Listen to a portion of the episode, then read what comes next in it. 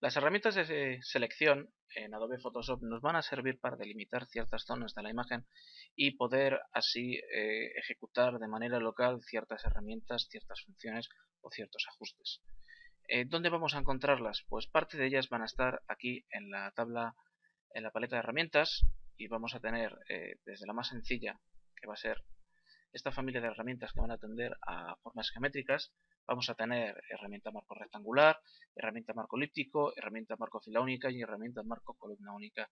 Son herramientas muy sencillas, pero también es cierto que precisamente por eh, tener unas formas tan limitadas van a ser de compleja utilización dentro de lo que son la selección normal en una, imagen. Bajo esta vamos a tener la familia de herramientas lazo.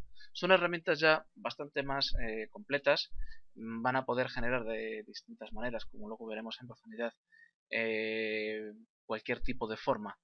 Por lo tanto, son bastante apreciadas a la hora de realizar selecciones en, Photoshop. Luego vamos a tener eh, esta familia de herramientas, herramienta selección rápida y herramienta varita mágica, y que em, tienen como particularidad que no funcionan en base a formas geométricas, sino que van a funcionar, van a seleccionar la imagen en base a color.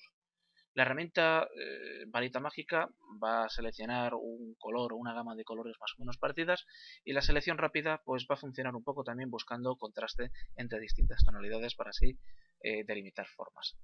Mm, pero estas no son las únicas herramientas de selección que vamos a tener en Photoshop. Si vamos a la parte superior, al menú de selección, vamos a poder encontrar desde la más sencilla, seleccionar todo, control A, como podéis ver aquí el atajo, distintas opciones como de seleccionar, volver a seleccionar, invertir. Y luego más abajo vamos a tener gama de colores, que es otra manera de generar selecciones y que va a funcionar eh, de una manera muy parecida a la varita mágica. Eh, sin embargo, la varita mágica va a seleccionar una gama de colores, eh, pero que estén unidas en sí. Pero que estén unidas por sí geográficamente en la imagen.